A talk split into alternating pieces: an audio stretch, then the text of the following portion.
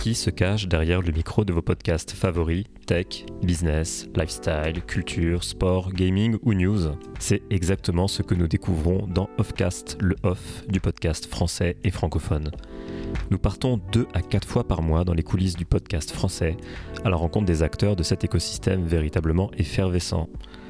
Dans chaque épisode d'Offcast, vous découvrirez le profil, la personnalité et la passion du ou de la host, mais aussi son parcours, ce qui l'a amené à créer son podcast, comment il ou elle trouve ses sujets, ses invités, sa vision du développement d'une communauté autour de ce format et ses conseils pour découvrir, comprendre et adopter l'esprit podcast.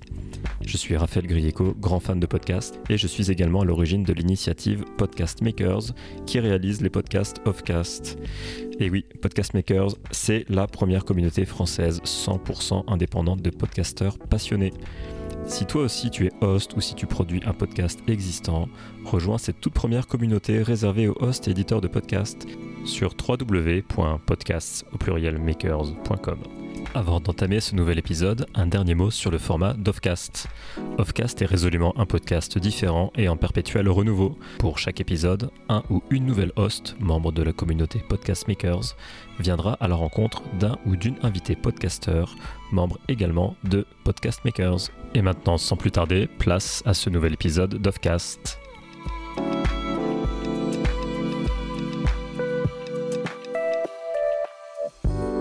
Hello tout le monde, welcome pour ce nouvel épisode de Offcast. Aujourd'hui, je vous propose de découvrir l'univers fantastique du sport connecté, du triathlon, du Ironman. Et si vous êtes un habitué de Offcast, vous l'aurez compris, on va décrypter qui se cache derrière l'un de vos podcast hosts préférés.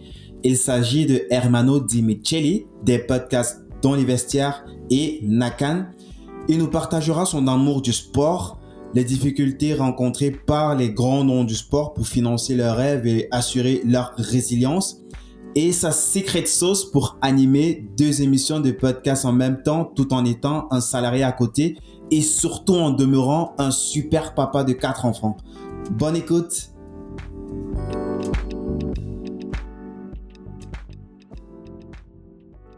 1, 2, 3, c'est parti. Euh, bonjour à toutes et à tous. Je suis Guy Bertol du podcast des Brouillards. Bienvenue dans ce nouvel épisode de Offcast, comme dirait Raph, qui se cache derrière vos micros de podcast. Je suis super ravi hein, de recevoir aujourd'hui Hermano, Hermano Di Micheli. Tu me dis si j'ai mal prononcé ton nom Ouais, c'est Di Micheli a.k.a. Iron Man Nolux. c'est ça. c'est d'où, te vient ce, ce sobriquet? Bah écoute, euh, mon prénom c'est Hermano. Hermano c'est pas un surnom, c'est vraiment mon prénom. Et quand j'ai commencé dans le triathlon, euh, bah, si tu veux, le, le, graal de tout triathlète qui se respecte, c'est d'aller un jour à l'Ironman d'Hawaï. L'Ironman d'Hawaï, c'est les championnats du monde de triathlon longue distance. Donc, mm, mm. Ironman, Hermano, déjà il y avait un pont, tu vois, Iron Mano, Hermano, Iron Mano. Et au début, je, mon surnom, le surnom que j'avais pris, c'était Iron Mano. Et puis il y a 13 ans, je suis arrivé au Luxembourg et, euh, et, je me suis dit que ça faisait pas mal de rajouter la petite particule luxe, donc euh, d'où le Iron Mano luxe. Trop ouf, trop ouf. Euh, vous l'aurez deviné, aujourd'hui on va parler Iron Man, on va parler sport connecté et bien sûr on va parler de podcast. Pour bah, commencer, Hermano, je te, je te propose de, de te présenter de façon succincte. Alors succincte, ça veut dire aussi ce que je fais dans le podcast ou juste euh, rapidement euh, qui je suis? Bon, allez, c'est pour découvrir euh, qui se cache derrière le micro. Lâche comme ça sort, quoi. On veut savoir aussi les off. ok. Alors écoute, Hermano Di Micheli, comme tu l'as dit, 40 ans tout fraîchement depuis quelques mois, papa de quatre enfants. quatre enfants, on a fait large avec mon épouse, hein, parce que le premier a 22, notre fille a 18, le deuxième garçon euh, a 11 ans. Et puis le tout dernier, eh ben, il est né il y a euh, un mois et 12 jours. Euh, l'écart entre le premier et le dernier. C'est ça. Ben, écoute, euh, nous, on, on est comme ça. On aime bien profiter de la vie, on aime bien transmettre. Et puis, bah, le premier, il est arrivé un peu tôt. La deuxième, bah, c'était un choix. Le troisième aussi. Puis le quatrième, bah, c'est arrivé. On s'est dit, allez, on remet ça. C'est parti. et puis, bah, en dehors de ça, Je travaille euh, dans une banque chez Société Générale euh, à Luxembourg depuis, euh, enfin, je suis à Luxembourg depuis 13 ans maintenant, mais ça fait depuis plus longtemps que ça que, que je suis dans le, dans le groupe Société Générale. Et, mhm. et puis, en dehors du boulot et de la famille, qui sont déjà deux gros blocs, il y a un troisième bloc, c'est le sport, mais on en parlera aussi. Et puis, le quatrième gros bloc, bah, c'est les podcasts. je suis animateur, producteur et, et cofondateur du podcast de Nakan, où on parle justement de sport d'endurance, sport connecté et principalement triathlon, trail et vélo, natation. Et puis, euh, et puis j'ai monté aussi il y a un peu moins d'un an le podcast Dans les vestiaires où je me concentre sur les, euh, les mécanismes que mettent en place les sportives et les sportifs de haut niveau pour assurer leur financement et euh, leur résilience tout au long de leur carrière. Voilà. En quelques mots, succinctement, c'est moi. Yes, dans les vestiaires que euh, moi j'ai euh, j'ai beaucoup écouté, j'ai j'ai adoré notamment euh, l'épisode avec or j'ai oublié son nom, le mec qui a fait qui est qualifié déjà pour les vents des globes, je crois qu'il est en train de se préparer. Ah, Maxime Sorel. Ouais, ouais c'était c'était ouf, j'ai appris tellement de choses, je, savais pas qu'il y avait autant de c'est c'est pas ce sont des surhommes quoi, ce sont pas des vraies personnes. Parce que là ils bah sont exposés comme ça à un danger euh, pendant près de trois mois, il peut se passer tout et n'importe quoi. Ouais. Euh, j'ai grave adoré cet épisode. J'ai aussi beaucoup adoré l'épisode avec euh, la jeune, celle qui fait les, les c'est quoi, c'est Quadra ou comment comment ça s'appelle? C'est pas un, dérivé du karaté ah oui, le, le, karaté kata, Sandy Scordo. Les kata, ouais. Voilà. Ouais, et dans le karaté, tu as, plusieurs disciplines. Et euh, mhm. si je ne m'abuse, tu en as d'ailleurs deux qui sont disciplines olympiques. C'est le, karaté combat, donc euh, voilà, karaté kid, quoi. Les kata. on se tape dessus. Euh, et les kata. Les kata, c'est des gestes à, reproduire. Et, voilà. et puis, je crois que tu as une troisième discipline qui est olympique dans le karaté, mais j'avoue que ma connaissance. Elle parlait même de, de patinage artistique. T'es pas forcément en en, combat avec quelqu'un, mais tu as quelqu'un qui te note et euh, tu dois faire euh, des, euh, des, des, trucs répétés, des actions répétées comme ça, mais de façon disciplinée, un petit peu comme l'écosystème du, patinage artistique. C'était assez intéressant. J'ai appris de belles choses aussi et j'ai surtout été surpris par c'est la misère parce que elle, elle, doit avoir plus d'une dizaine de médailles mais euh, elle vivait euh, en dessin d'un smicard, euh, je crois à peine, je crois à la, fin, elle devait toucher quelque chose comme 1200. pourtant, elle part, elle représente la France et elle gagne des médailles et c'est assez surprenant quand même cet écosystème. Bah, tu sais, euh, c'est justement ce qui m'a donné envie de créer ce podcast euh, pour te refaire un petit peu toute l'histoire. C'est que euh, dans la famille de mon épouse, qui vient de, enfin mon épouse est malgache, elle est née à Madagascar, elle a grandi à Madagascar, elle est aussi française par filiation et elle est arrivée en France quand elle avait 18 ans. Et, et dans sa famille, il y a une, une personne qui est aussi malgache et aussi française, qui vit en France depuis 20 ans et qui est une très grande athlète qui euh, qui a été championne de France sur 800 mètres, mais c'était pas le, record n'a pas été validé parce qu'à l'époque elle était, elle avait pas encore la nationalité française. Elle a été championne de France sur 1500 mètres, elle a été vice-championne de France sur 3000 steeples, euh, et puis euh, elle se préparait là pour les JO de Tokyo en distance marathon.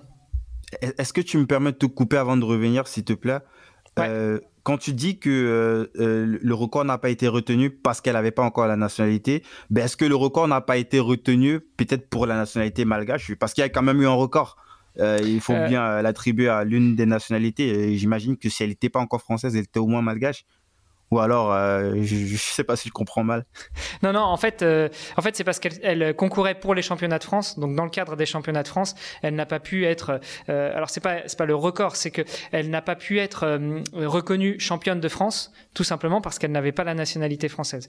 Et comme elle concourait dans les championnats de France, bah, c'est pour ça que avec Madagascar, ça passait pas non plus. Pouah. Incroyable. Et du coup, euh, voilà. et, mhm. là, en, en 2019-2020, euh, elle jouait sa qualif pour le marathon euh, à Tokyo, sauf que, bah, comme elle n'était pas dans le cadre de l'équipe de France bah, c'est parfois un peu compliqué. Et mhm. puis, euh, quand il y a des bisbilles avec les entraîneurs ou la façon de voir, bah, avec la fédération, ça passe pas toujours bien.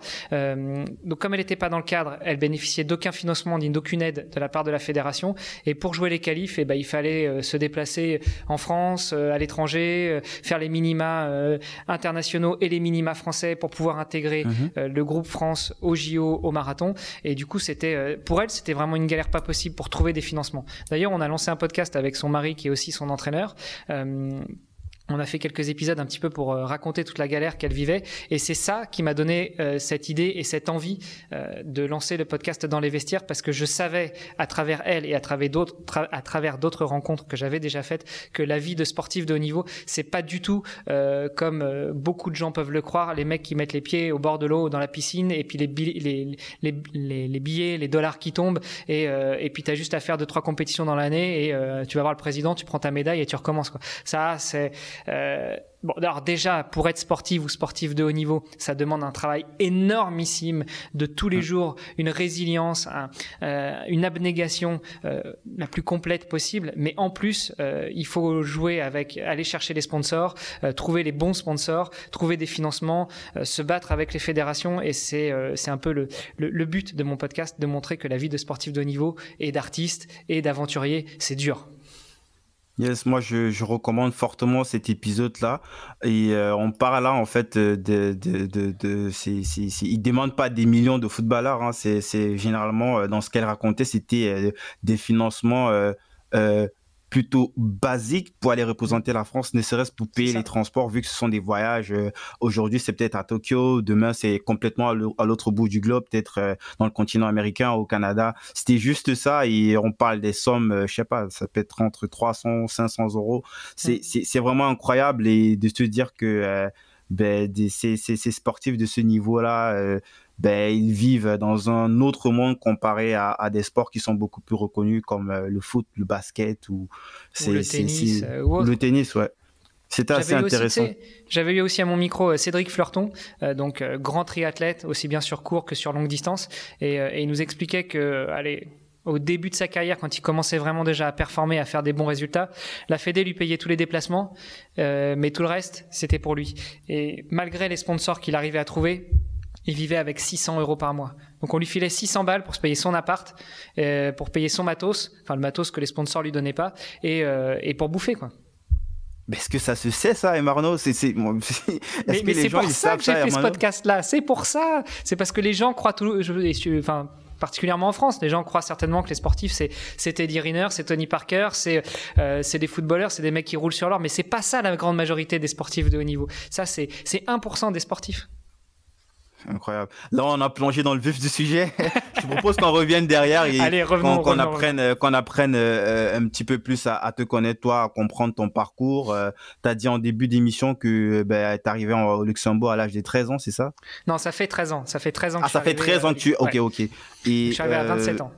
À 27 ans, ok. Donc, tu, tu, peux nous expliquer un petit peu déjà, tu es, parisien, tu es, originaire de quel alors moi, je suis euh, attention. Hein. moi, je, suis un, je, suis un, citoyen du monde, comme j'aime à me définir. Euh, moi, j'ai grandi en Normandie, à Rouen. Mm. Euh, j'ai un papa qui est sicilien, une maman qui est normande. Et puis à, à 20 ans, euh, quand j'ai quand j'ai voulu euh, découvrir un peu le monde, et ben avec celle qui allait devenir mon épouse, on s'est installé à Paris. on y est resté pendant quelques années. Moi, entre temps, à 21 ans, je suis parti six mois travailler en Italie justement pour Société Générale. Euh, mhm. euh, j'ai laissé euh, ma femme et notre premier enfant à la maison à Paris et moi je suis parti six mois en Italie. Après retour sur Paris, vadrouiller un peu entre Paris et la Normandie et avant de revenir, avant d'arriver au Luxembourg il y a 13 ans en 2007. Ok, et cette passion pour le sport, est-ce que tu peux situer ça dans le temps? Est-ce que c'est quelque chose qui, est-ce que ça a toujours été autour de toi J'imagine le Ironman, ça doit être un peu plus tard mais globalement, le sport en général, est-ce que c'est quelque chose qui a toujours fait partie de, ta, jeunesse, du, du, du Hermano de, de 20 ans, 18 ans, 20 ans? Ouais, écoute, ça a toujours fait partie de ma vie. Alors, euh, c'est marrant que tu me poses cette question parce que euh, j'étais passé déjà dans le podcast de Bart et, euh, donc Barthélémy Fent qui, a, qui anime le podcast Extraterrien. Extraterrien. Et la première question qu'il pose à ses invités, c'est toujours quel est ton premier souvenir de sport? Donc euh, euh, déjà j'avais réfléchi un peu à ça. C'est dur ça. c'est dur. Non, c'est pas. Si... Écoute, c'est pas si dur que ça, je trouve. Par contre, c'est vrai que est-ce que le sport a toujours fait partie de ta vie? Ouais, le sport a toujours fait partie de ma vie. J'ai pas toujours, enfin, j'ai jamais été un grand pratiquant de sport avant, avant d'avoir 18-20 euh, ans justement.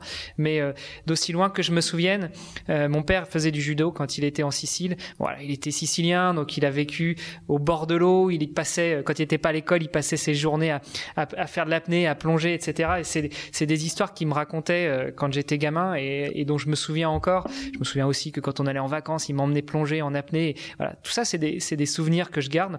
Euh, qui sont déjà liés quelque part un petit peu au sport, mais surtout, ce que mon père m'a appris, euh, c'est que le sport véhicule des valeurs. Et c'est ces valeurs qui, euh, enfin, c'est aussi ces valeurs fondatrices qu'il m'a transmises dans notre famille et que j'essaie de transmettre aussi à mes enfants l'abnégation de soi, l'esprit d'équipe, le respect de l'autre, euh, le respect des différences, le respect du plus fort et le respect du plus faible, tout ce genre de choses.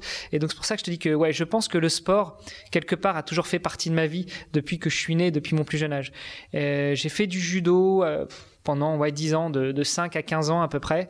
Euh, Je dois mhm. bien avouer que c'est, c'est un sport que je, j'ai beaucoup respecté et apprécié de par aussi les valeurs que ça transmet, de par ces, valeurs des sports de combat. Et puis, euh, bah, c'est un sport euh, japonais qui est vraiment fondé sur, les valeurs du respect de l'autre, euh, le respect du combat, etc. Et, et puis, quand, quand j'ai eu 14-15 ans, j'ai commencé à faire un petit peu de vélo comme ça, à courir un peu, mais, mais tu vois, sans, sans basculer vraiment dans ce sport. Et, pour tout te raconter, bah, tu vois, quand j'avais quand j'avais 16 ans avec un copain, on a été à la piscine. Et en sortant de la piscine, on a vu une pancarte pour pour une manifestation qui s'appelait le triathlon de Rouen. Et il me dit, oh, t'as vu, ça a l'air cool, ça, triathlon, tu sais ce que c'est? Non, je sais pas. Je rappelle qu'on est en 96, Internet n'existait pas encore. Hein. Encore moins les iPhones ou autres. Hein. Donc le OK Google, euh, qu'est-ce que triathlon? Oubliez les jeunes, hein. ça n'existait pas. et moi j'avais euh, combien? 4 ans à l'époque, donc euh, D'accord. contextualise bien les choses. et, et du coup, bah non, je connais pas le triathlon. Puis l'affiche était un petit peu, un petit peu, un petit peu floue si tu vois, tu, tu voyais un espèce de, de, de dessin d'un mec qui était à la fois mélangé avec du vélo, de la natation, de la course à pied, tu comprenais pas trop. Donc, euh, bah, qu'est-ce qu'on faisait à l'époque? On prenait la mer, on cherchait triathlon, club de triathlon Armand, ok. Tu prenais le téléphone de la maison, c'est le téléphone où tu tournais les touches, tout ça, vous connaissiez pas les petits jeunes. et puis, euh, bah, j'ai appelé le club, j'ai dit c'est quoi le triathlon et c'est quoi l'épreuve qui aura euh, telle date? Et on m'a expliqué, on m'a expliqué que c'était euh, bah, un enchaînement de natation, de vélo et de course à pied. On m'a dit les distances. J'ai regardé le calendrier, j'avais 16 ans, hein. on était à 3 mois de l'épreuve. J'ai dit allez bingo. J'ai rappelé mon pote, j'ai dit allez on le fait. Et c'est comme ça que j'ai découvert le triathlon et que j'ai chopé le virus et que depuis je l'ai quasiment jamais jamais lâché. Mais, ce truc-là, tu, tu, tu l'as fait euh, d'un coup, tu t'es préparé, tu, tu, tu t'es allé jusqu'au bout? Ouais, ouais, j'ai été jusqu'au bout. Alors, je me souviens, les distances, c'était 750 mètres de natation. Donc, euh, bah, euh, j'avais une piscine pas très loin de chez moi, donc j'allais, j'allais nager une fois ou deux par semaine, histoire d'apprendre à nager, parce que j'avais jamais fait partie d'un club de natation. Puis il y avait 20 km de vélo. Alors, bah, j'avais été voir ma mère à ce moment-là, puis je lui avais dit, maman, maman, maman, regarde, je veux faire un truc qui s'appelle le, le triathlon, mais j'ai pas de vélo. Donc, à l'époque, on avait fait les brocantes, on avait chopé un, vieux vélo en acier, et puis, euh, et puis bah, c'est comme ça que j'ai commencé à faire du vélo. Puis du coup, comme je voulais m'entraîner, bah, j'allais à la piscine en vélo. Voilà. Et puis bah, la course à pied, euh, bah, c'est quand même l'un des, des, sports les, les, plus simples à gérer. C'est-à-dire, j'ai, acheté une paire de baskets et puis j'ai commencé à apprendre à courir. Et il y avait 5 km de course à pied. Donc le jour de la compétition, je suis arrivé en maillot de bain, parce qu'à l'époque, ça se faisait euh, en maillot de bain avec un espèce de t-shirt. Et puis, bah, je me suis mis dans l'eau. J'ai galéré pour arriver au bout des 750 mètres, mais je l'ai fait. Et puis après, euh, je suis monté sur mon vélo. Là, j'ai pris un pied mais énorme, euh, même si je savais pas vraiment faire du vélo, mais j'ai adoré ça. Et puis après, j'ai posé le vélo, j'ai enchaîné sur les 5 km de course à pied. Et, euh, et quand j'ai passé la ligne, j'ai, regardé ma montre, j'ai merde, j'en ai chié, mais c'est bon, je resigne. en septembre, je vais au club et c'est parti. Et eh ben, ça se voit que tu, tu es un vrai passionné, mais pour un néophyte euh, qui, euh, qui, qui t'écoute mais euh, qui, qui n'arrive pas vraiment à bien visualiser le truc, est-ce que tu peux nous parler de la réalité c'est-à-dire de sortir de l'eau avec des jambes qui pèsent et de monter sur un vélo, c'est quoi la, la sensation? Bah écoute, c'est vrai que quand... tu parles, on croit que c'est facile, que c'est ouais, c'est classique et tout, mais normalement quand tu sors de l'eau, c'est à peine si tu réussis à soulever les bras ou à, à, soulever tes propres pieds quoi. Et là, tu bah, enchaîner avec le vélo et puis euh, accélérer, mettre le gaz. Ouais, bah écoute, c'est justement ça la difficulté du triathlon, c'est que euh, le triathlon c'est trois sports qu'on enchaîne. Alors enchaîner, ça veut dire vraiment, comme tu l'as dit, hein, tu sors de l'eau, tu montes sur le vélo. Donc euh, euh, c'est pas tu sors de l'eau tranquille, tu prends un café, t'attends une demi-heure, tu fais une sieste et tu repars. Non, t'enchaînes. Tu montes dessus direct et quand, pareil quand t'arrives avec le vélo, bah tu poses le vélo et t'enchaînes sur la course à pied. Donc c'est vraiment la difficulté du triathlon, c'est que ce sont trois sports que tu vas enchaîner et donc il va falloir apprendre à les gérer ces trois sports. Il va falloir à gérer, apprendre à gérer la puissance que tu mets dans chacune des disciplines pour ne pas te retrouver cramé euh, après la première étape ou après la deuxième euh, ou au milieu de la troisième. Et puis il va falloir apprendre à gérer aussi ces fameuses transitions. Quand tu finis de nager et que tu dois monter sur le vélo, quand tu finis le vélo et que tu dois monter sur la course à pied. Et, et, je te raconte pas quand tes parents, en plus, quand tu as fini la course à pied, que tu dois aller embrasser la femme et les enfants. mais euh, mais euh, si tu veux, c'est la difficulté de ce sport-là. Et donc, euh, bah, comment ça se travaille? Déjà, tu travailles chaque sport individuellement, un petit peu chaque jour. Euh, ou quand tu as la chance d'être semi-pro ou pro ou étudiant et que tu peux faire deux ou trois fois du sport dans la journée, bah, tu travailles les trois dans la même journée. Et puis, tu travailles les transitions aussi. Donc, tu vois, par exemple, pour les triathlons découvertes ou les sprints où tu as 750 mètres de natation et 20 km de, vélo derrière, et eh ben tu vas tu vas tu vas t'entraîner à faire euh, des séances de natation qui font 1500, 2000, 3000 mètres, et puis euh, à simuler que tu sors très vite de l'eau, euh, et puis tu vas monter sur ton vélo. Et euh, voilà, même si c'est pas forcément facile de s'entraîner à enchaîner natation et vélo parce que les piscines c'est compliqué, euh, tu peux pas mettre un vélo au bord de la piscine, enfin à moins que tu aies une piscine chez toi, mais ça me paraît compliqué. Euh, donc, bah, ce que tu vas faire, c'est que tu vas apprendre à faire 750 mètres dans ton bassin, de, enfin dans le bassin de la piscine, et puis à sortir de la piscine, à sortir du bassin tout de suite, à faire, je sais pas, à marcher 300 mètres, à simuler que tu vas faire un, un, tour de vélo, et puis après, bah, tu reviens au calme, puis tu retournes dans la piscine, et puis tu recommences l'exercice comme ça. Voilà c'est des choses comme ça. Et pareil, en course à pied, là, c'est plus facile de travailler la transition. Bah, tu montes sur ton vélo, tu fais 5 euh, km de vélo, et puis après, tu poses ton vélo contre un arbre, puis tu apprends à mettre tes chaussures de course à pied avec, puis tu pars faire un kilomètre, et puis tu reviens, et puis tu recommences, et puis tu fais ça euh, des milliers de fois. ah. Allô?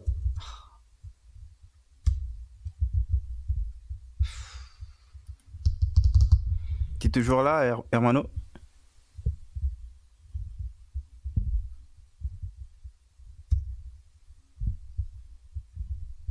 J'ai l'impression que tu t'es perdu ah, là. C'est bon, je suis revenu. Écoute, là pour le coup, je crois que c'est ma connexion qui a merdé. Allô? Allô? Ah ok. Allô? Pas grave. revenu? Raph, avec Raph, on va, on va faire du jump cut. tu, tu as tout eu ou à quel moment ça a coupé? Euh, je crois que je t'ai perdu au moment où tu expliquais en fait que tu devais faire le tout, ensuite recommencer et simuler que ben là euh, tu, tu, es passé à l'autre étape euh, de, de, de, de, la course. Et moi je profite justement de ça pour pour te poser deux questions un petit peu complémentaires. Dans la première, c'est est-ce que c'est est-ce que les compètes elles sont ouvertes à tout le monde? Et peut-être avant de répondre à cette question là, tu peux un petit peu éclaircir le point selon lequel le Ironman, c'est une compétition ou alors euh, c'est une autre appellation du triathlon Je sais pas trop c'est quoi la différence. J'imagine peut-être euh, une partie des auditeurs. Ouais. Alors euh, Ironman rien à voir avec le comics. Hein. Bah, écoute, je vais, je vais en profiter, je vais faire un peu de teasing. Si vous voulez en savoir plus, vous allez sur euh, podcast.nakan.ch slash 40, euh, 46. Euh, où on a fait justement un épisode avec Greg, avec mon, mon cofondateur du podcast, où on a parlé mhm. un petit peu de tout ça. Mais, mais je vais répondre à ta question. Allez. En fait, le triathlon est né en 1978, 78 pour les Belges, les Luxembourgeois ou les Suisses ou, les Québécois. d'un défi que se, que se fixaient des militaires américains qui étaient postés à la base américaine de euh, Waikiki, à Hawaï. Euh, en mhm. fait, euh, c'était trois, trois copains militaires qui étaient au bar. Je te la fais là, je te, je te fais l'histoire. Hein. qui étaient, c'est toujours dans un bar Ça, ça te surprend pas ça? C'est toujours dans un bar. Moi, moi, ça me surprend pas. Tu vois, c'est donc trois copains qui étaient en train de boire un coup dans un bar, bien arrosé. Il y avait un nageur, il y avait un cycliste et il y avait un coureur. Et, euh, et, les mecs, au bout d'un moment, euh, se disputaient pour savoir qui était le gars le plus fort. Parce que le nageur, il disait, bah non, c'est moi le plus fort parce que moi, je fais euh, la course.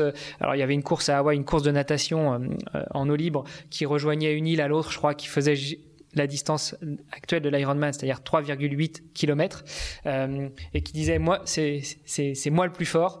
Euh, il y avait euh, le cycliste qui faisait régulièrement la course vélo autour d'Hawaï, qui faisait 185 km, qui disait non, c'est moi le boss. Et puis en fait, tu avais le coureur à la fin qui disait attends les mecs, moi je fais le marathon d'Honolulu, 42,2 km, et c'est moi le bonhomme, c'est moi le boss. Et puis bah, les trois mecs après quelques verres, ils se sont dit ok bah tu sais quoi, si tu veux savoir qui c'est le plus fort, eh ben on a qu'à faire une épreuve où on fait, on, regroupe les trois disciplines et tu vas voir, on va voir qui c'est le plus fort. voilà. Ça, c'est l'histoire, c'est l'histoire originelle du triathlon. Ça ressemble à une grosse blague, franchement. Je te jure. Et qui est né sur la distance de l'Ironman. Donc, pour la refaire, hein, c'est 3,8 de natation, 180 de vélo et euh, un marathon, donc 42,195 à la fin. Ça, c'est l'histoire originelle du triathlon. Donc, euh, ça a pris très vite. au bout de la troisième ou la quatrième année, euh, bah, les gars, c'était plus juste trois copains qui partaient comme des fous, mais c'était c'était devenu une vraie épreuve. ils ont monté une fédération qui s'appelait la, fédéra la World Triathlon Company, WTC. et puis, en même temps, il y a eu la Fédération internationale de triathlon qui s'est montée. Ça, il y a toujours eu un peu des bisbilles. Mais mhm. en gros, dans le monde, tu as, euh, deux fédérations de triathlon. La fédération euh, Ironman, qui combat toujours sur les mêmes distances, 3,8, 180 et 42, ou euh, en mode américain, c'est 2,4 miles, 112 miles de natation et 26,2 miles de course à pied, et, euh, et, la Fédération internationale de triathlon qui, elle, propose des distances allant euh, bah, justement de, de, distances super courtes, alors je sais pas, 300 mètres de natation, euh, 10 de vélo et, et 2 de course à pied, jusqu'aux distances les plus longues comme l'Ironman. Euh, voilà. Et, euh, et, on a même, enfin la Fédération internationale de triathlon a même euh, réussi à obtenir que le triathlon soit euh, un sport olympique. Et là, on combat sur, enfin on concourt sur une distance un peu plus courte, qui est de 1,5 en natation, 40 en vélo et 10 en course à pied. Voilà, tu sais tout. et, et c'est quelque chose qui est ouvert à tout le monde. Je veux dire, pour les compètes, est-ce que est-ce que c'est un petit peu comme les, gens du, du, du, karaté où il faut euh, monter comme ça, déjà prouvé en région et puis monter au fur et à mesure euh, pour pouvoir se préqualifier euh, et concourir à des, aller dans des compétitions beaucoup plus internationales euh, alors c'est ouvert à tout le monde. Euh, pendant pas mal d'années, le triathlon Ironman était réservé un petit peu aux gens qui avaient déjà fait leur preuve sur triathlon et tu pouvais pas t'inscrire comme ça. Euh, je, ne sais pas si ma question elle est claire. Hein. Je vais dire, voir c'est un petit peu comme le marathon, tu vois, comme le marathon de New York ou tu vois. Ouais, mais en fait, c'est effectivement ouvert à tout le monde. Après, dans chacune de, enfin, dans les deux fédérations, tu as, euh, les amateurs, donc les gens qui ont juste une licence loisir ou compétition, et puis tu as les mhm. professionnels qui eux ont une licence bah, professionnelle qui leur permet de voyager un peu partout, puis surtout de prendre part aux courses dites élites. Ce sont pas les mêmes courses que les amateurs parce que ça va mhm. plus vite, parce que c'est sur des circuits plus courts, parce que c'est médiatisé là où les courses amateurs elles le sont pas. Et euh, euh, voilà quoi. Mais, euh, mais ce qui est beau à voir, c'est que sur un Ironman, par exemple, tout le monde part en même temps. Alors maintenant, tu as tellement de monde que tu as des vagues de départ, mais en gros, à un moment donné, tout le monde va se retrouver sur le parcours en même temps. Que ce soit l'amateur, que ce soit le petit vieux, parce qu'il y a des mecs de même 99 ans qui font de l'Ironman, ou que ce soit le pro. Alors pour te donner un ordre d'idée, il y, a des, y a des Ironman où il n'y a pas de barrière horaire, et euh, bah, tu as, as, les champions qui gagnent en 7h30, allez, on va dire en dessous de 8 heures, et puis bah, tu as les derniers qui restent sur le parcours euh, pendant 20 heures. Mais à un moment donné, tout le monde va être sur le parcours en même temps. Ça, c'est beau. Ouais. Ça, ça doit être vraiment une expérience. Euh, ça, donne envie de tester, quoi. Juste ah, de, de, de, sentir un petit peu la sueur, l'énergie, l'émotion. Trop ouf. Yes. Euh, donc, pour ceux qui veulent en savoir plus, comme tu l'as dit, bah, c'est un sujet que tu traites complètement au travers de ton podcast euh, pas que, hein, mais euh, ça, c'est l'un des gros sujets que tu traites avec euh, justement ton cofondateur. On va mettre, je crois que euh, Raph, il va mettre les liens en, description d'épisode pour justement aller checker, aller checker ça. je te propose qu'on revienne, qu'on revienne un petit peu avant de rentrer justement dans les, les, les, deux émissions de podcast que tu animes. Je voulais que qu'on voie un petit peu le contexte. Donc, tu as dit que tu bosses pour la Société Générale. Ouais tu as quatre enfants. c'est ça. tu as une femme qui te, qui, et un chat, une femme qui euh, doit supporter, euh, qui doit te supporter tout le temps lorsque tu peux faire tes compétitions. Comment est-ce que tu réussis à, à, mettre tout ça ensemble? Comment, euh, comment est-ce que déjà moi, quand je me vois avec avec avec mon entreprise et, et ne serait-ce que ma famille, ne serait-ce ma mère, Ben, pour, je suis obligé de lui envoyer un lien calendrier pour booker un call avec moi, quoi, une fois par semaine. Comment toi tu fais? Ah, t'es un tueur. je kiffe ça. Ah, je vais faire pareil avec mon père. Je sais pas s'il arrivera à utiliser Calendly, mais je vais faire pareil avec lui. Euh, Comment je fais? Bah écoute, euh, j'en sais rien, j'en sais rien moi-même. non mais euh, en toute honnêteté, on en parlait un peu en off tout à l'heure. Bah, euh, bah j'essaye de prioriser. Déjà, la première chose la plus importante pour moi, c'est la famille. La deuxième, bah c'est le boulot, parce que parce que s'il n'y a pas de boulot, il y a pas de sous, et s'il n'y a pas de sous, c'est un peu dur de, de nourrir la famille. et puis après, bah il y a tout ce qui vient derrière. Il y a le sport, il y a les podcasts, euh, il y a les, il y a d'autres projets encore que tu vous voyez pas forcément. Mhm. Euh, donc euh, j'essaye de prioriser et puis euh, de faire en sorte qu'il y en ait pour tout le monde. Par exemple au niveau du sport, bon, j'ai pris la décision il y a quelques semaines d'arrêter le triathlon parce que j'ai enchaîné un peu trop de chutes en vélo ces derniers temps et, euh, et ça me bah, faisait je crois mal. que tu as, eu des fractures ou je sais pas. J'ai écouté un de tes bins où je crois que soit il y, il y avait une rééduque ou je sais plus trop, je sais pas où j'ai écouté ça. Ouais, bah disons qu'il y, y, a deux ans et demi, je suis tombé en vélo et je me suis fracturé la clavicule. J'ai été obligé de me faire opérer pour poser des plaques, etc. Et, et à ce moment-là, déjà, on, on, se demandait si euh, si ce serait pas bien que je mette des roulettes sur les vélos. Mais le problème, c'est qu'en compétition, c'est pas autorisé. bon, j'ai continué, j'ai arrêté de temps que j'avais ma plaque dans l'épaule, euh, mm-hmm. enfin sur la clavicule, pour éviter que si je retombe, je recasse. Euh, quand je l'ai, j'ai pu l'enlever. Bah, j'ai repris doucement le triathlon. Et mm-hmm. puis il y a six mois, je suis retombé en vélo. Euh, j'ai glissé, j'ai simplement glissé euh, sur une flaque d'eau. Je me suis fait mal, mais j'ai rien cassé. Et puis, euh, bah, un mois après, je me suis fait renverser en plein entraînement en vélo. Et là, je me suis recassé la clavicule. Donc, euh, mon épouse m'a fait promettre que j'arrêtais le vélo. Donc, voilà. Donc, triathlon sans vélo, ça paraît compliqué. Mais t'inquiète, j'ai trouvé d'autres défis. donc, donc, du coup, bah, le truc, c'est que pour pouvoir continuer à m'entraîner, j'essaye de placer ça soit tôt le matin, avant, avant que tout le monde à la maison se réveille, soit le midi euh, rarement le soir parce que généralement je suis claqué et puis j'essaie quand même de passer un petit peu de temps avec la famille. Donc euh, voilà, j'essaie de, de, tout faire rentrer dans des cases au moment où euh, où ça impacte pas trop la vie de famille ni le boulot. Et puis en cette phase de Covid, je dois bien avouer que c'est un peu compliqué parce que avant le Covid, J'habite à 30 bornes du boulot, donc je prends le train le matin, je prends le train le soir. Ça me laisse déjà facile deux fois 30 minutes pour euh, euh bah pour euh, répondre à des mails, pour euh, suivre les to-do list et puis puis faire quelques trucs à côté. là maintenant, je les ai plus parce que bah du coup, je travaille une semaine sur deux au bureau et l'autre semaine, je travaille en télétravail. Donc bah, j'ai plus ces temps de transport qui avant étaient des temps morts que je mettais à profit. Donc voilà, faut trouver, faut réussir à trouver des astuces pour caser un petit peu tout ça. Yes.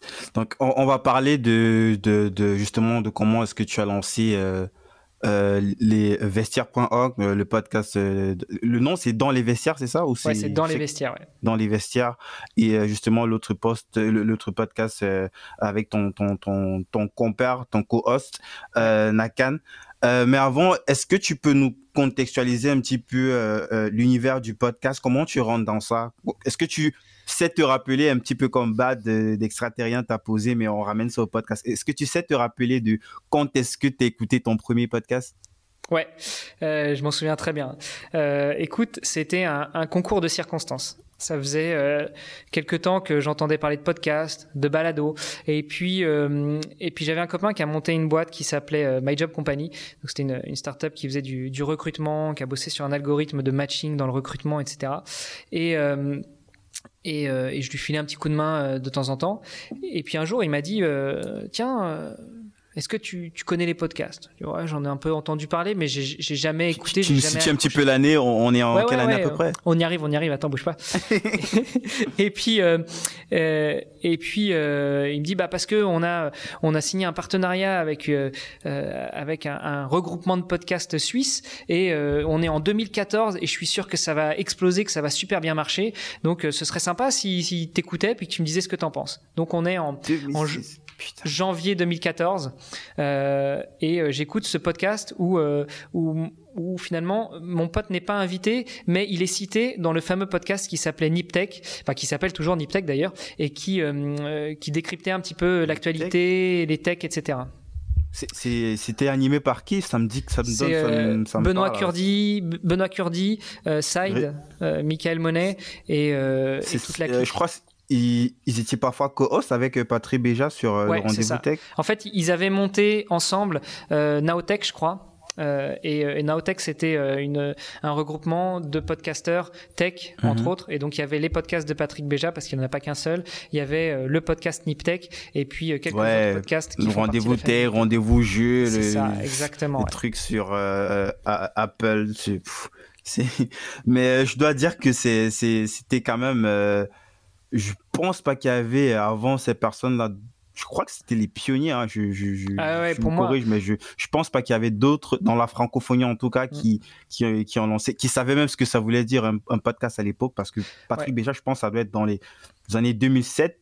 2008 mm. euh, qu'il a lancé euh, je vais dire avant même le rendez-vous tech je crois que ça devait être euh, j'ai oublié comment ça s'appelle ça devait être un truc en anglais là non, un truc plutôt sur les jeux vidéo, je sais plus trop comment ça s'appelle. Ben là, c'était vraiment les balbutiements.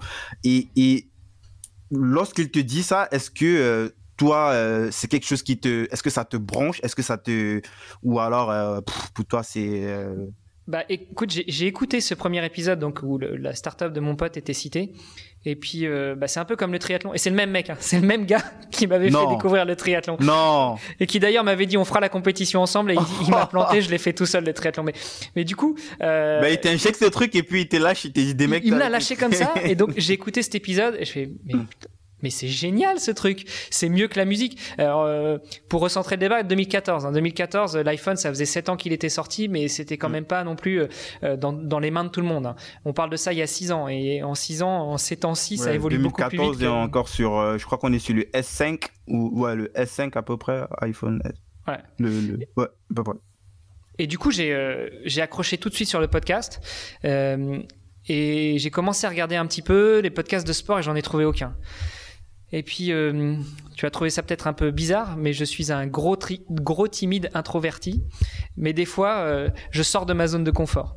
Et, euh, bah, j'ai contacté donc Benoît Curdi, qui est le fondateur de Ninitech, et je lui ai dit, écoute Benoît, moi j'ai un, projet à te présenter. J'aimerais bien, j'ai adoré écouter ton podcast. J'aimerais bien en faire un. Je sais pas comment on fait, mais j'aimerais parler de sport dans un podcast. Est-ce que tu peux m'aider?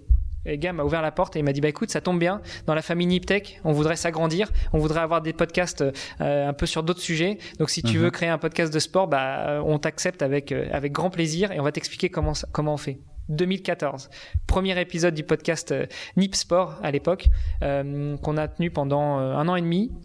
Mhm. après donc on était on était deux fondateurs euh, après, le, mon, le cofondateur euh, a été pris par autre chose et notamment les championnats du monde d'Ironman à Hawaï. Mhm. Euh, et, euh, et, au même moment, il y a, y a deux gars de la, de la, communauté qui nous écoutaient, qui, qui, trouvaient ça génial et qui ont voulu, qui ont proposé leur aide.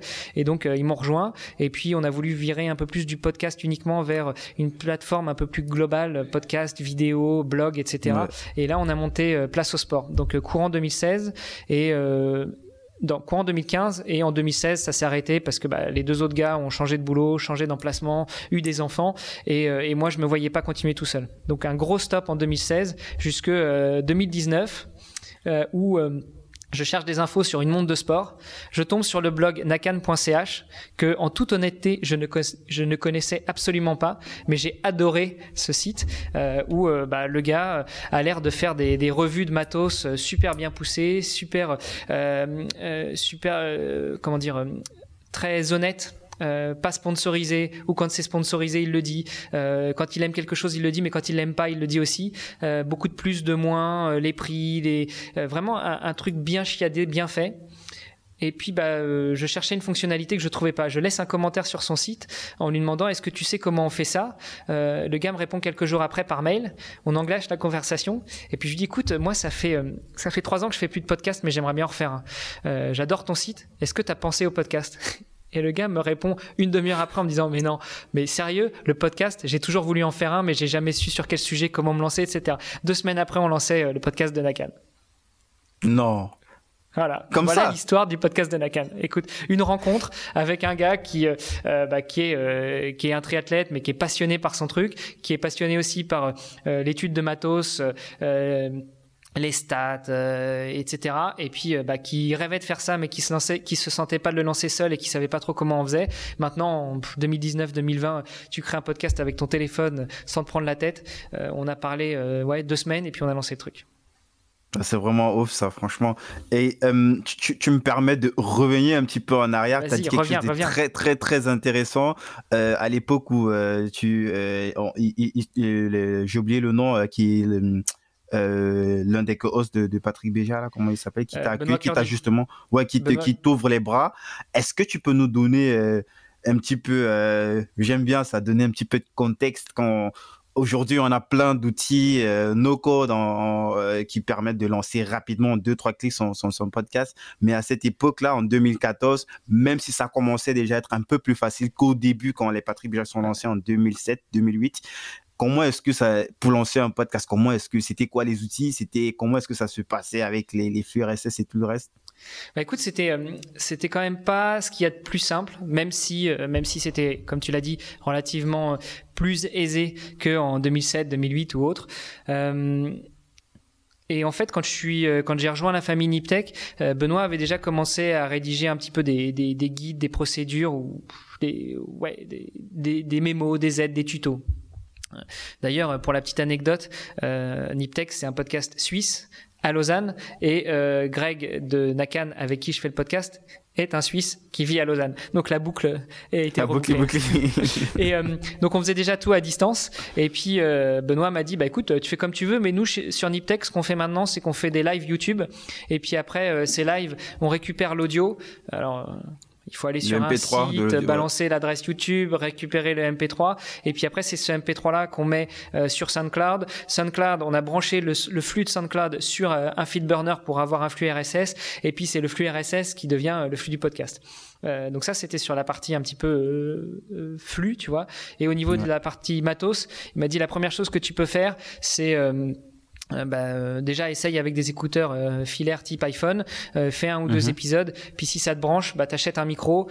déjà à l'époque, je regardais le Blue Yeti qui m'avait coûté 150 balles, mais qui, qui, a toujours été fidèle au poste. Donc le Blue Yeti, c'est un micro qu'on branche en USB sur l'ordinateur, donc ce qui veut dire aussi avoir un ordinateur, avoir un micro qu'on branche en USB, avoir quelques petites connaissances pour bidouiller un peu parce que bah, il fallait enregistrer l'audio sur Audacity en plus de l'audio de YouTube, parce que déjà on s'amusait à essayer d'avoir la meilleure qualité possible. Donc moi et mes invités et mes co-hosts sur Nip, Sport et après Place au Sport, mhm. et eh ben on avait tous un micro externe qu'on branchait sur l'ordinateur, on enregistrait les pistes sur Audacity et euh, après euh, bah, il y en avait un qui récupérait toutes les pistes et qui faisait le montage. Voilà. Trop Ça, c'est vraiment pour parler de euh, l'Antiquité. Aujourd'hui, on a plein, plein, plein de, d'outils qui, qui font euh, le taf, euh, notamment des agrégateurs de podcasts comme, comme Encore qui est gratuit et qui se gère de distribuer sur les, différents, les différentes plateformes traditionnelles de podcasts ou d'autres payants qui, qui permettent de faire des trucs un peu plus poussés, peut-être des insertions dynamiques pour ceux qui font de la publicité pour ceux qui aimeraient en savoir plus, je pense que euh, euh, Raph, il a fait, euh, il y a, je crois, un de ses premiers invités avec qui il a bien traité le sujet pour lancer son podcast. Ça doit être, je crois, ça doit être avec Barthélémy, ça doit être avec Bart d'extraterrien. il y a une partie, je crois, vers la fin du podcast où il traite franchement les différentes étapes. On peut, on peut en faire complètement un document, on peut faire une transcription et puis ça peut aider plein de personnes. Donc je recommande si euh, peut-être euh, euh, Raph il écoute cet extrait exactement, il pourra peut-être mettre ça en, description de l'épisode. Donc, et puis il y a un autre membre de la communauté Podcast Maker qui a fait un truc aussi, c'est Bertrand Soulier qui a créé un podcast qui ah, s'appelle. Bertrand Soulier, je, je, je, connais sur avant la communauté Podcast Maker, moi je le connaissais plutôt sur YouTube parce que il avait toujours des astuces un petit peu farfelu mais qui fonctionnait quoi pour enregistrer par exemple pour séparer les pistes sur iPhone tu vois il te met un, truc comme ça et puis ça te sort deux micros et puis j'ai regardé plein de ses vidéos. Bah lui il a créé un podcast qui s'appelle deux points ouvrez les guillemets créer un podcast génial maintenant. Euh, donc il a fait euh, il a fait une il vingtaine a tous les mots clés quoi trop ouf. C'est ça. Il a fait une vingtaine une trentaine d'épisodes et euh, bah, pour ceux qui veulent apprendre à créer un podcast euh, de la partie technique jusqu'à la distribution promotion et autres c'est un mhm. bon c'est une bonne reco aussi. Voilà. Yes. Excellent. Donc, euh, je te propose qu'on aille maintenant sur euh, le lancement euh, de ces. on a encore du temps ou j'ai. Ah ouais, ouais, bien sûr, vas-y. Ok. je te propose qu'on aille sur. on a déjà un petit peu rapidement briefé dans les. dans les vestiaires, sur, comment, de quoi est-ce que c'est né l'idée, comment est-ce que tu as été inspiré par ça. Aujourd'hui, c'est combien d'épisodes que tu as euh, euh, jusqu'ici? Je, crois on doit être sur 16 épisodes et sur l'autre podcast que, as, que, que, sur lequel tu es co-host, tu as à peu près combien d'épisodes? Alors sur, euh, sur Vestiaire, j'en suis à 18.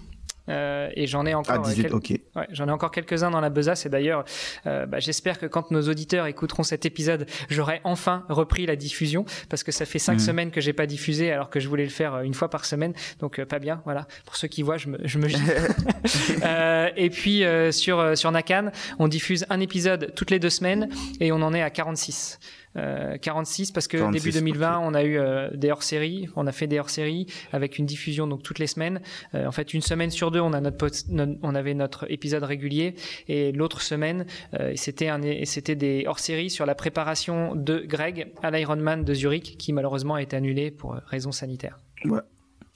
Je, sais que je sais que tu euh, le podcast avant tout c'est une passion pour toi, euh, mais on sait aussi que en parallèle de de, de, de, de cette passion là, tu as, des obligations, euh, d'où les questions que j'ai posées précédemment sur comment est-ce que tu faisais et tout. Comment est-ce que tu vois euh, l'évolution des choses pour toi par rapport à ces, deux émissions, sachant qu'il y a des trucs en coulisses qui se préparent? Est-ce qu'il y a une idée, euh, peut-être, je sais pas, de monétisation? Et si c'est le cas, euh, comment est-ce que tu visualises? Est-ce que tu as un modèle sur lequel tu es plus à l'aise, sur lequel tu es en train de réfléchir sur comment déployer? Est-ce que tu peux nous partager quelques quelques ouais. Bah, écoute, alors sur Nakan, euh, on s'est mis d'accord tout de suite avec Greg. Euh, c'est que si on devait monétiser le podcast, ce serait euh, dans le respect des valeurs que qu'on partage tous les deux, c'est-à-dire déjà le mhm. dire clairement à nos auditeurs et à nos mhm. auditrices. donc ça passerait très certainement par du host read. Donc pour ceux qui ne mhm. connaissent pas le host read, c'est-à-dire c'est les, les animateurs, enfin le ou les animateurs qui lisent un message publicitaire du sponsor qui file de l'argent pour être bah, pour être présenté dans le podcast. Euh, euh, donc ça passerait. Du coup, c'est vous qui enregistrez euh, ce truc-là selon votre propre temps ou Ce serait nous qui enregistrerions ça. mais ce qu'on a déjà fait, on a eu un invité qui est venu plusieurs fois dans notre podcast, qui, bah, qui, est un, préparateur physique et, et, un médecin du sport, et qui travaille aussi, enfin qui fait, propose aussi des formations sur sur l'entraînement, sur l'amaigrissement, etc. C'est un médecin du sport nutritionniste canadien pour être plus précis. Euh, et euh, au moment où il lançait sa nouvelle formation, euh, il nous a demandé s'il pouvait faire de la pub sur notre podcast. Donc on l'a accepté très volontiers parce qu'en plus c'est un invité qu'on adore et, et, qui mâche pas ses mots et, et qui et, qui a une grande connaissance de la science de l'entraînement et, euh, et ce qu'on a fait, c'est que c'est nous qui lui avons demandé de lire, enfin de, nous faire un message de 20 secondes qu'on a mis en pré-roll, donc c'est-à-dire avant le début de l'épisode de notre podcast. Euh, voilà, c'est comme ça qu'on a fait. Euh, on l'a fait, on lui a demandé d'être très clair et très ouvert, c'est-à-dire que il se présentait euh, et il disait qu'il sponsorisait le podcast euh, sur trois épisodes et que bah, ce sponsoring, c'était pour lui une façon de présenter son, son nouveau produit. Voilà. Et, techniquement, tu peux nous dire comment est-ce que tu le fais? C'est avec, euh, t'es, déjà t'es hébergé sur quoi? Sur A, c'est quoi? ART19 C'est ça, c'est ça que tu euh, utilises Non, non, moi je suis pas sur ART19. Sur euh, Nakan, on est, on héberge sur Encore. Et Encore permet de faire dans un sexe des, des insertions dynamiques? Bah non, nous on fait ça à la barbare en fait. Ah, nous, nous, on les met en dur, on les met en dur dans l'épisode. Ah, ça veut dire euh, le truc, il est, euh, ah, il est figé. Euh, toujours quoi. Si ouais, il est figé. Si tu réécoutes les épisodes où on a fait cette campagne de pub, eh ben, tu auras toujours le pré-roll. Mm-hmm. Voilà. je sais qu'il y en a notamment avec Art19 qui peuvent gérer des campagnes. Donc tu dis de quelle période à quelle période et puis ça diffuse toujours le message, mais pas après. Donc en gros pour situer pour nos pour nos auditeurs, je sais pas si si on fixe une campagne entre le entre le 1er et le 30 septembre euh, quel que Mhm. soit l'épisode qu'un auditeur va écouter, que ce soit un épisode d'il y a un an et demi ou un épisode euh, d'hier, eh ben, ils, ils auront entre le 1er et le 30 septembre euh, le message publicitaire. Nous, on n'a pas voulu faire comme ça, déjà parce que euh, encore le permet pas, et ensuite parce que euh, on, a voulu être très clair avec nos auditeurs, comme je te dis. Donc, c'est-à-dire qu'on on s'est engagé, on, on s'est engagé avec notre sponsor à lui faire cette campagne de pub sur trois épisodes, et c'était pas euh, 40, c'était trois, et donc on voulait qu'il soit présent dans ces trois épisodes-là et uniquement ces trois-là. Et en plus, euh, ce que nous on voulait, c'est qu'il n'y ait pas de conflit d'intérêt entre euh, notre invité, enfin notre sponsor et les éventuels invités. Et comme on a aussi des invités qui sont coachs, on a aussi des invités qui sont médecins du sport, on a aussi des invités qui sont préparateurs physiques, on voulait pas que son message euh, apparaisse dans un épisode euh, où il y a où il y a quelqu'un d'autre que lui sur le même secteur. Voilà. Donc euh, Yes. c'est c'est l'option qu'on a choisie, c'est de mettre en dur dans l'épisode. Je pense que avec le rachat de, de, de encore par Spotify, qu'ils ont euh, inséré justement cette fonctionnalité-là, mais qui n'est valide que euh, aux États-Unis. Ouais, Je ouais. crois qu'il y a eu un truc comme ça et en plus euh, ils ont mis des interdictions là. N'utilisez pas de VPN. Ouais. Donc Ouais, ouais. Euh, voilà, donc euh, euh, après, si on devait un peu plus monétiser euh, notre podcast, euh, bah, euh, je pense qu'on ferait comme tout le monde. Euh, on, on resterait sur le sponsoring pour pouvoir choisir quelle marque on veut représenter. Euh, et puis, euh, puis surtout, il faudrait qu'on ait, je pense, un peu plus d'audience que ça.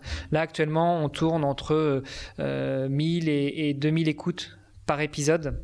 Mhm. Donc sachant qu'on diffuse un épisode euh, toutes les deux semaines, sauf période de hors-série, mais ça c'est exceptionnel, bah, ça fait, euh, ouais, ça fait euh, un peu moins de 5000 écoutes par mois, ce qui est pas énorme pour, euh, pour pouvoir prétendre à du sponsoring qui est déjà pas mal quoi. Il faut bien commencer quelque part. c'est ça. Ça c'est sur Nakan.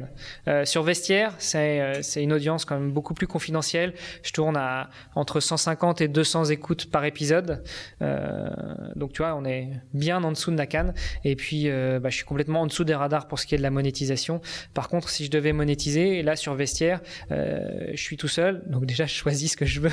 et mm -hmm. puis euh, bah, je pense que je passerais je passerai sur une plateforme type Art19 LinkedIn ou alors euh, Acast pour une plateforme française euh, ou yes. podcastique où on peut euh, on peut mettre des messages publicitaires sur lesquels on est plus ou moins maître de choisir les, messages qui sont diffusés. Mais en tout cas de ce que je comprends on peut choisir à quel moment on veut que les messages passent. Est-ce que c'est au début? Est-ce que c'est au milieu? Est-ce que c'est à la fin de l'épisode?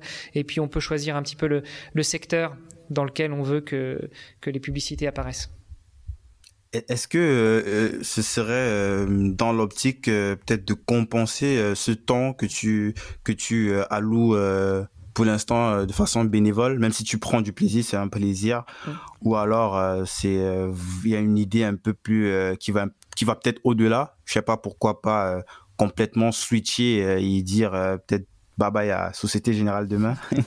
Euh, écoute, euh, j'ai, j'espère qu'il n'y a pas de gens de SG qui écoutent. Euh, non, j'ai, un. on, on est entre nous, on est juste à deux. Voilà, c'est ça.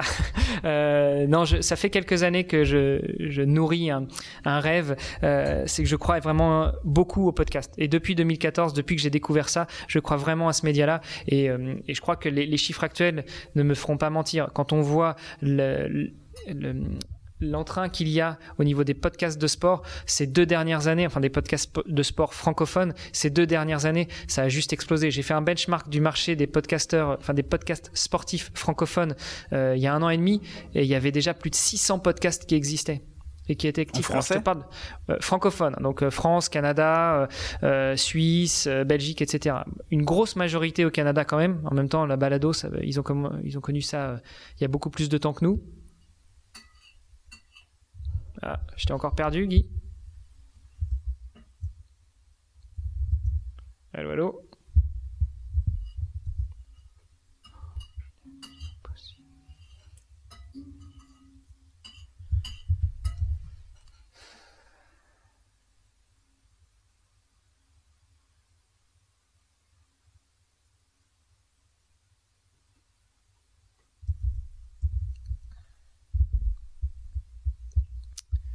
Allô, allô. Allô, t'es revenu? Ouais, Ah, ça y est, je suis revenu. Bon, bah, il va y avoir du jump cut à faire. hein. Ouais. euh, ouais, je disais... tu disais qu'il y avait plus de 600 euh, euh, indépendants qui, qui, qui, qui, qui produisent, qui, podcasteurs dans, dans l'écosystème du sport dans la francophonie, c'est ça? C'est ça, dans la francophonie. Donc ce que je disais, c'est qu'il y en a une grosse partie quand même euh, au Canada. Bon, en même temps, ils ont mhm. découvert euh, le balado euh, beaucoup plus tôt que nous, les Européens. Mais, mais bon, je trouve que c'est juste énorme. Un marché avec 600 producteurs de podcasts sportifs. Et ça, c'était il y a un an et demi. Depuis, j'en ai encore vu plein qui sont apparus. Ouais, forcément, forcément. Donc, ça, ça c'est incroyable tout ça. Moi, je crois énormément à ce média-là. alors, pourquoi? Je pense qu'on va on va y venir, mais pourquoi je crois à ce média-là? Mhm. Parce que euh, déjà le podcast, en tout cas indé, euh, ça rentre dans les oreilles des gens. Quand les gens écoutent la radio dans la voiture euh, ou à la maison, c'est un peu un fond sonore, tu vois. Mhm. Quand quand tu regardes un film, ça t'oblige à être focus sur le film et, et, quand tu mets un Netflix en fond, sonore, tu fais pas vraiment attention au truc. Alors que pour moi, le podcast, tu mets pas un podcast dans tes oreilles si c'est pas pour l'écouter. Alors, tu vois, déjà, je pense que c'est un, média de passion. C'est un média que tu vas écouter parce que, es, parce que le, le podcasteur ou la podcastrice euh, te parle euh, de quelque chose que tu as envie d'entendre, déjà.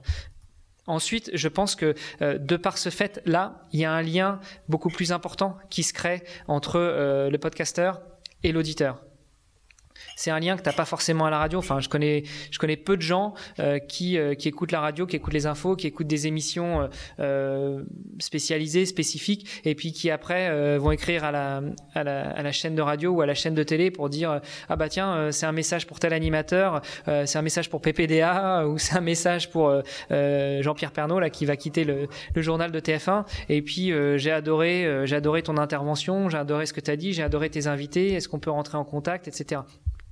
Bah, c'est tellement vrai ce que tu dis parce que euh, moi, je, ne sais pas si tu étais, si étais là euh, la dernière fois, le call qu'on a vu avec euh, Carlos Diaz, Carlos Diaz de, de, de Silicon, Carnet. j'écoute beaucoup les épisodes, j'écoute religieusement les épisodes de Mathieu Stéphanie, Gilles et Y. Et à un moment où il faisait des pubs sur le Google Chrome tout le temps euh, et, euh, je crois pendant au moins euh, un mois, un mois, un, mois et demi, peut-être deux mois. Et trois ou quatre mois après, lorsque j'ai eu besoin d'acheter un ordinateur, ben, dans ma tête, j'avais que Google Chrome. Quoi. Et je suis allé, j'ai acheté un Google Chrome. Je te jure. Donc, c'est tellement vrai ce que tu dis, cette intimité, c'est tellement profond à tel point que ben, inconsciemment, tu as l'impression que ben, c'est quelqu'un de ta famille. Quoi. C'est ça. Pourtant, vous êtes jamais vu. Et c'est pour ça que pour Mathieu, on s'est déjà rencontré, hein, donc c'est. ah, euh, Vénard, moi, j'ai jamais réussi à le voir encore. On échange pas mal euh, via, Non, mais moi, je, moi, je l'ai fait, moi, je l'ai fait en mode, en mode gangster. Euh, j'ai débarqué dans ses bureaux sur Paris, j'ai sonné en bas là. J'ai dit, je suis là, je, je, viens, je viens pour rencontrer Mathieu Stéphanie. On s'est écrit déjà une fois sur LinkedIn. et, la, secrétaire qui était ouf, elle dit Mais quoi, comment ça se fait pas de venir sonner comme ça euh, Dites-lui que je suis là. Et euh, ça a duré quelques minutes. Ensuite, euh, ils ont ouvert la porte, je suis monté et puis je l'ai. je, l'ai rencontré, on ah, échangé. il m'a accordé à peu près 30 minutes. C'était vraiment cool. Et je me suis même assis, j'ai eu le temps de bosser quelques trucs à côté avant de rentrer. Quoi. Donc ah, je l'ai fait vraiment en mode, eh ben, je m'en fous. au pire, ils vont me dire, ils vont pas ouvrir la porte. Quoi. Bah, c'est vrai que si j'ai l'occasion d'aller à Paris, c'est ce que j'avais planifié aussi. C'était de la faire euh, à la mode, euh, à la mode barbare, à la mode gangster. Euh, après, quand je vais à Paris, en général, c'est minuté, donc j'ai pas forcément eu l'occasion de le faire. Mais ouais, comme je te disais, tu vois, je crois énormément aux médias podcast pour ces raisons-là, et je suis persuadé que les marques gagneraient énormément à à faire beaucoup plus de podcasts, mais, mais du podcast euh, qui resterait indépendant. Donc euh, euh, un podcast qui serait drivé par un podcasteur indépendant et qui un petit peu coacherait, ferait du consulting auprès des marques pour qu'elles arrivent à diffuser leur message. Pas encore mhm. un autre spot publicitaire géré par des agences de pub qui te prennent des millions pour, pour te créer un logo. Non, moi je crois au, au podcasteur indépendant qui va créer du podcast en marque blanche pour des grosses boîtes, pour des marques, pour des marques un peu plus jeunes ou même pour de l'industrie qui veut se réinventer et qui veut avoir une image un peu plus, euh, un peu plus Jones, quoi. Euh, et donc, euh, je, vois, très bien ce que tu veux dire. C'est pas pour taper sur les gros, hein, mais c'est juste pour dire qu'en général, il y a un biais, il y a une orientation qui, qui parfois n'est même pas, et elle est même parfois inconsciente. ou peut-être un indépendant qui n'a pas forcément quelqu'un qui lui dit quoi faire, ben, il aura un jugement qui est beaucoup plus neutre et qui, qui donne les faits, qui analyse les faits et qui ne veut pas juste pousser une partie par rapport à une autre partie. quoi. C'est ça. Et du coup, tu vois, croyant fermement à ça, je suis persuadé que un jour, j'arriverai à créer un studio de podcast euh, et, euh, et, à vendre euh, ce type de prestations. Et d'ailleurs, c'est déjà un petit peu ce que je fais euh, sur le, le, podcast dans les vestiaires. C'est-à-dire que moi, je veux donner la parole à ces grandes sportives, à ces grands sportifs, à ces aventuriers, à ces artistes. d'ailleurs, tu vois, j'ai fait un podcast, un épisode de Dans les vestiaires, c'est le 17, donc vestiaire au pluriel.org slash 017 mhm. avec Entoi, qui est un... Ah, je l'ai vu aussi sur le podcast. Eh ben, voilà. Kacha, lui, c'est un démerda, mais de ouf, débrouillard, ultra débrouillard qui organise des concerts, des trucs, avec rien. c'est ça.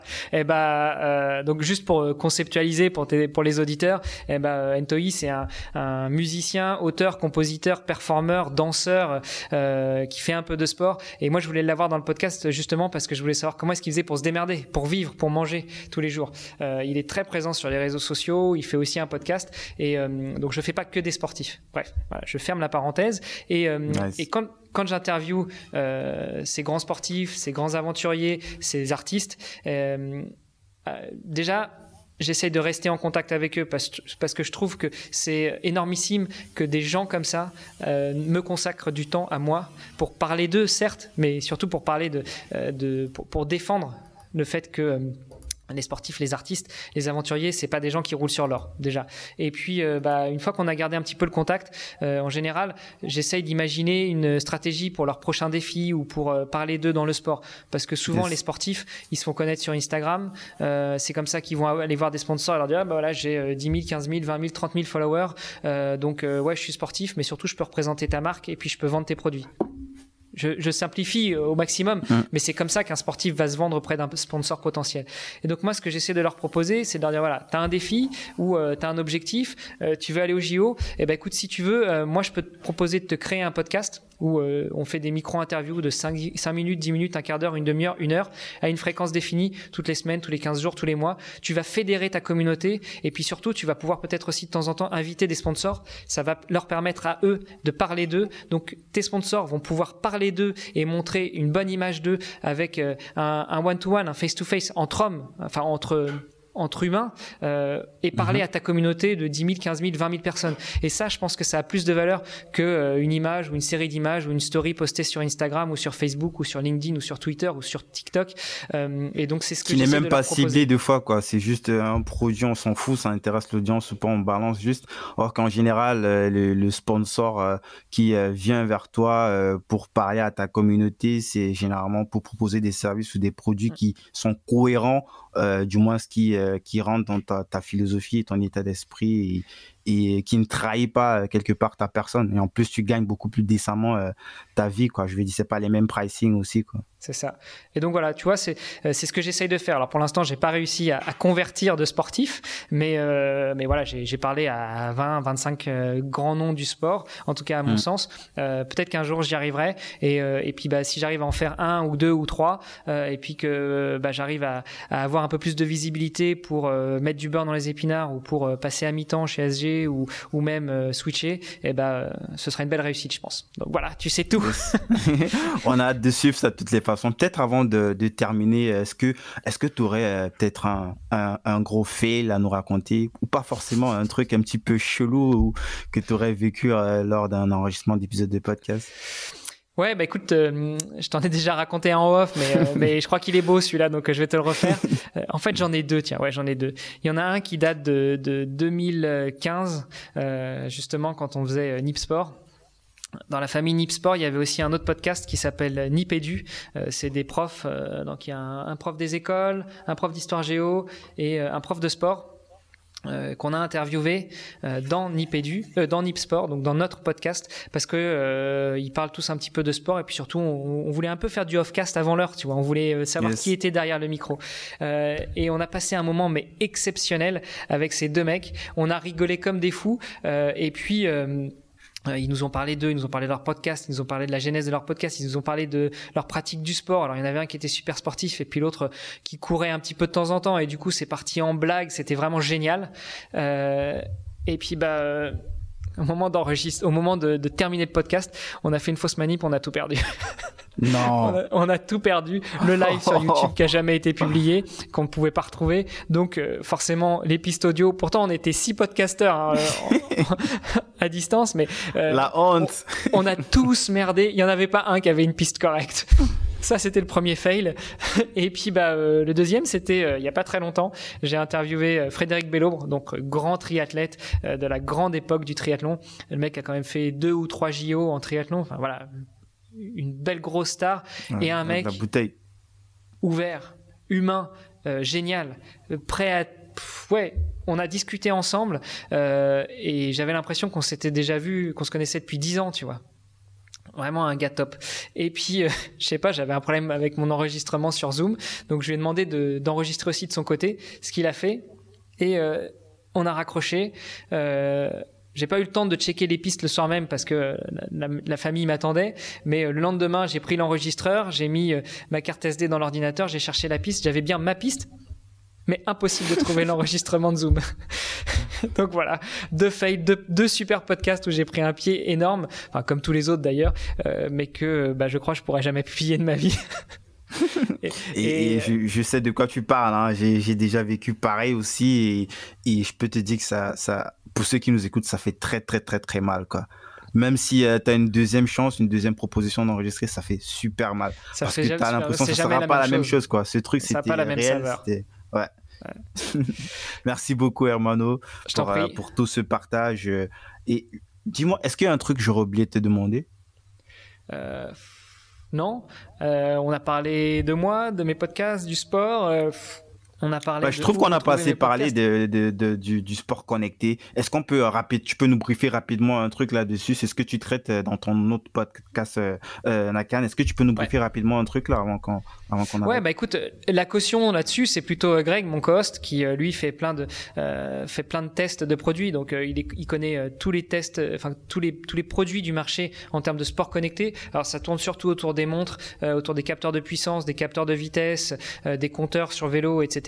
mais bah voilà, ce que je peux te dire, c'est que dans notre podcast, on essaye d'aborder de la façon la plus la plus sereine et la plus honnête possible tous ces différents joujoux que lui peut tester, mais mais on fait pas on, fait pas un podcast de test de produits. Euh, on fait mhm. plutôt un podcast où on va aborder des sujets du genre euh, quelle montre choisir, quelle montre de sport choisir quand on va commencer à courir ou faire du vélo ou faire du triathlon. Euh, quel capteur de puissance on va pouvoir choisir quand on veut avoir des données correctes en courant. Ou même au-delà de ça, est-ce que courir avec un capteur de puissance, c'est aussi efficace que de courir avec une montre connectée? Voilà, on aborde ce type de, de sujet et, euh, et c'est le type de sujet qui, euh, bah, qui nous font vibrer parce que euh, même s'il y a 20 ans, 30 ans, on faisait du sport à la sensation avec une vieille paire de baskets et, et un short de tennis, maintenant on peut toujours le faire, mais, euh, mais c'est vrai qu'on a des aides juste exceptionnelles avec ces, petites, euh, ces, petits gadgets, euh, ces petites montres qu'on met sur notre poignet ou un petit capteur qu'on met sur, le, thorax qui, va, qui va capter les, mouvements cardiaques, enfin les, les, battements cardiaques et même plein d'autres choses. donc d'un côté, pourquoi s'en priver quoi et, si on veut pas s'en priver, bah, le meilleur moyen c'est d'aller sur podcast.nakan.ch, de retrouver tous les liens pour écouter notre podcast sur les différentes plateformes et puis de vous faire plaisir et de réagir avec nous. Le podcast des sportifs connectés, disponible sur euh, toutes les, les bonnes plateformes de podcast traditionnelles.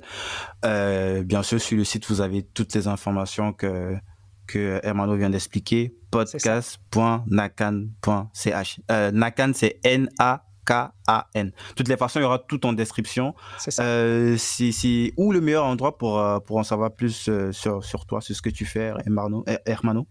Bah écoute, c'est, je te l'ai dit, hein, je, suis, je suis un gros introverti très timide, mais j'essaie quand même de, de, parler un peu de moi. Alors le plus facile, c'est hermano, e r m a 2 n ofr Voilà, c'est un, un petit site où bah, vous retrouverez tous les liens vers mes podcasts, vers mes réseaux sociaux. Et puis de temps en temps, j'essaie d'aller mettre des articles. Mais je crois que le dernier article que j'ai posté, il date de, euh, de Movember l'année dernière. Donc euh, voilà, c'est pas tout récent.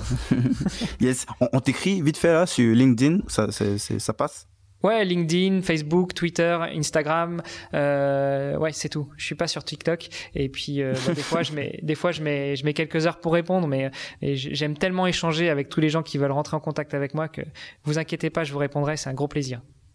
Écoute, Hermano, moi j'ai pris un réel plaisir à discuter avec toi.